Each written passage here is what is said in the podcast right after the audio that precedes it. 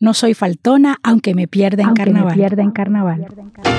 El pueblo barranquillero va a gozar el carnaval. El pueblo barranquillero va a gozar el carnaval. Me considero una barranquillera orgullosa de todo lo que ellos representan.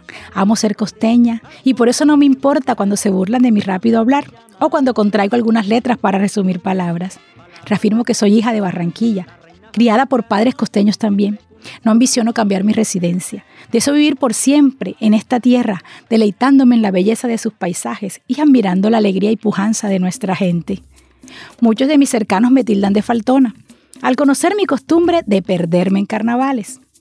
¿Por qué me pierdo la gran manifestación cultural como es el Carnaval de Barranquilla, reconocido por la UNESCO como Patrimonio Oral e Intangible de la Humanidad en el 2003, cuando yo pisaba los 30 años? Trataré de exponer mis razones y librarme del apelativo de falsa o desleal. Juventud, flaca y loca, te tengo el ritmo para gozar. En mi defensa diré que cada año como buen barranquillero me preparo para gozarme la fiesta. Tal como es costumbre, luego de la canción de Año Nuevo, lo primero que suena es una cumbia, ritmo tradicional que nos recuerda que estamos en precarnaval. Y se nota, porque en toda la ciudad cientos de grupos folclóricos empiezan a ensayar.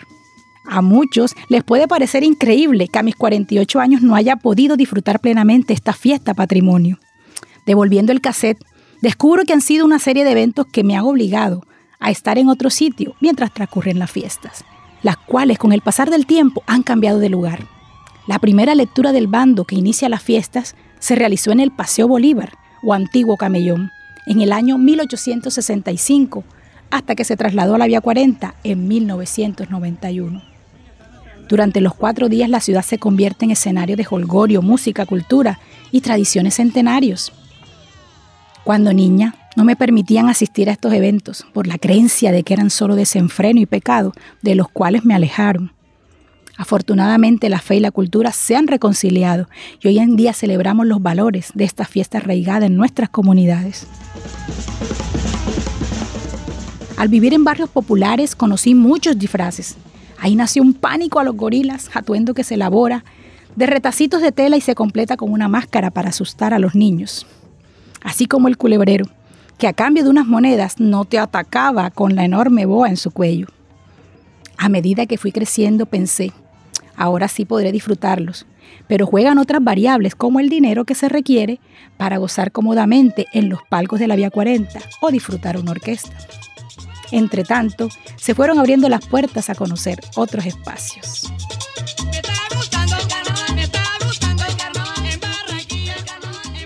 Les sigo contando la increíble historia de mi amor platónico, como es el carnaval. Ese idilio que hasta la fecha no he podido hacer realidad porque siempre aparece un villano que se empeña en separarnos y no me deja disfrutar las expresiones tradicionales compuestas por bailes, géneros musicales, instrumentos y disfraces. A pesar de no participar en las actividades propias, seguía muy de cerca mi amado carnaval. Desde la ventana observaba los ensayos del Congo Perro Negro, clasificado entre las 10 danzas patrimoniales, con su pegajoso estribillo, imitaba los pases los paseos de hoy en que se convertían en la batalla de flores para muchas familias del barrio. Y así, infinidad de recuerdos que emergen al escribir esta crónica. Extraño la época de las verbenas y los salones burreros, con ese ambiente familiar donde los vecinos se ponían de acuerdo. Fiestas populares que poco a poco fueron reemplazadas por bailes comerciales. A veces, la situación de inseguridad hace que la gente deje de asistir a esos eventos a causa de los violentos que quieren robarnos la alegría que se vive en nuestras calles. Pero ¿cómo no recordar a esos grandes maestros que han puesto a gozar a tantas generaciones? Calixto Ochoa con su charanga, Aníbal Velázquez, el rey de la guaracha, la cumbia soledeña de Pedro Ramayá y la poesía de Estercita para el gusto de los más veteranos.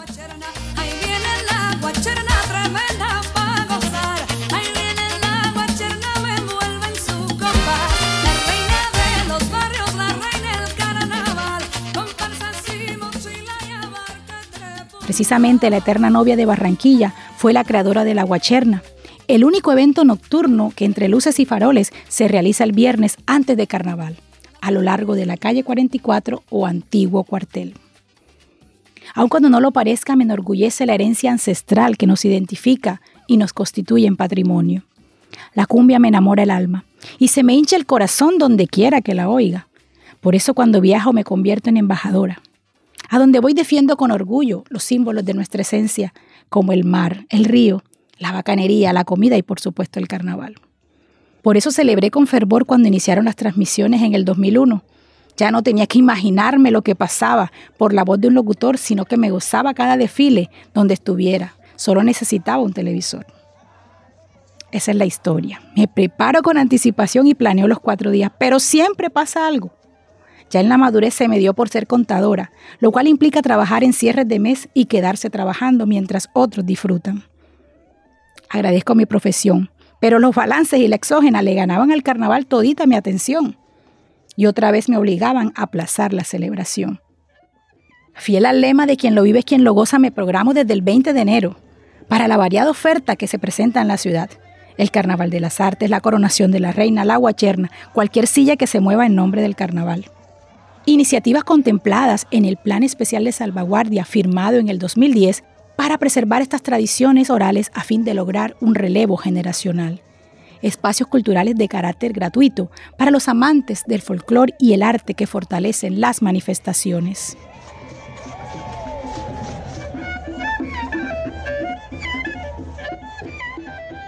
Es tanta mi pasión que cuando fui madre quise transmitirla a mis hijas. Por más de 10 años participamos en el Carnaval de los Niños. Entre baile y espuma compartíamos la alegría de los más pequeños.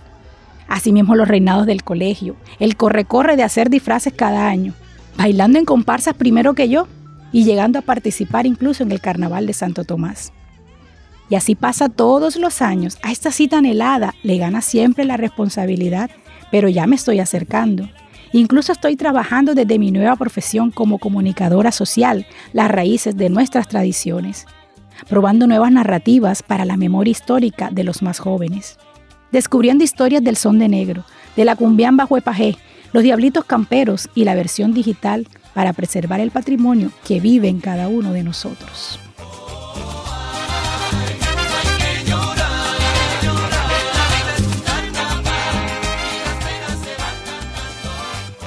Hoy que retomamos el carnaval luego de la pandemia, intentando reactivar no solo la economía, sino la esperanza luego de terribles pérdidas, nos unimos a la gran Celia para decir que las penas se van cantando.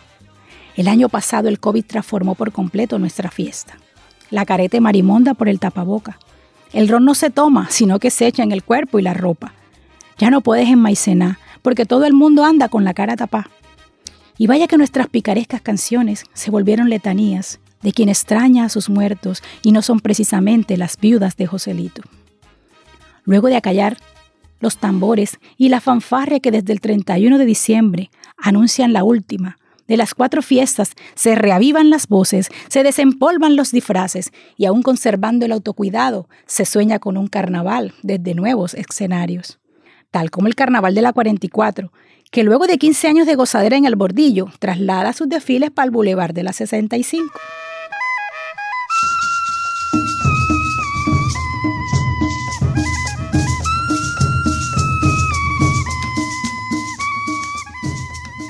Todos los años para esta fecha resuena en mi mente ese tradicional vallenato. Me voy, pero ten presente que muy dentro llevo tu imagen grabada.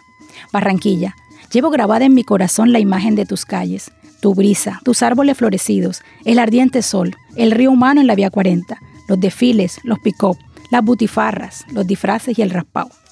Sigo firme en mi promesa de bailar cumbia y con paquete vela en mano vivir y disfrutar mi primer carnaval en 50 años rumbeando desde cualquier calle de la ciudad hasta que el cuerpo aguante, para gritar el martes a todo pulmón, ¡ay José, no te vayas! En el concurso de los carnavales, sale la danza de los faraones, sale la danza de los gallinazos, sale la danza de los capuchones. En este, y como en todos los años, digo que el próximo sí lo disfruto de principio a fin, porque tengo claro que quien lo vive es quien lo goza, y quiero gozármelo desde el bordillo con maicena cumbia y disfraza de marimonda. A los que se quedan les deseo una grandiosa fiesta, que vivan este derroche de alegría con respeto, pues esta celebración no es sinónimo de desorden y excesos, sino expresión de nuestra identidad. Una herencia que debemos defender para que como Joselito nunca se muera. Cuidemos este patrimonio histórico que nos representa ante el mundo y engrandezcamos nuestra fiesta para que nadie, ni siquiera esta faltona, tenga excusas para perderse en carnaval. Aquí voy otra vez, disculpándome de antemano, porque este año mi esposo otra cosa se ha inventado, y ojo que no es pretexto, de verdad para que lo aplazaron para el día de mi cumpleaños. Pues como todos conocen el nombre del autocuidado, había que pasar el último pico y tener muchos vacunados. Por ello, queridos paisanos, me estoy gozando las previas. Estoy disponible para todas las carnes tolendas, pero el sábado de carnaval, como tantas veces, estaré cantando en cualquier lugar del mundo. Yo no soy de por aquí, yo soy muy barranquillero. Eso sí, tengan por seguro que mi corazón estará vibrando a punta de cumbia, mapalé y rama de tamarindo.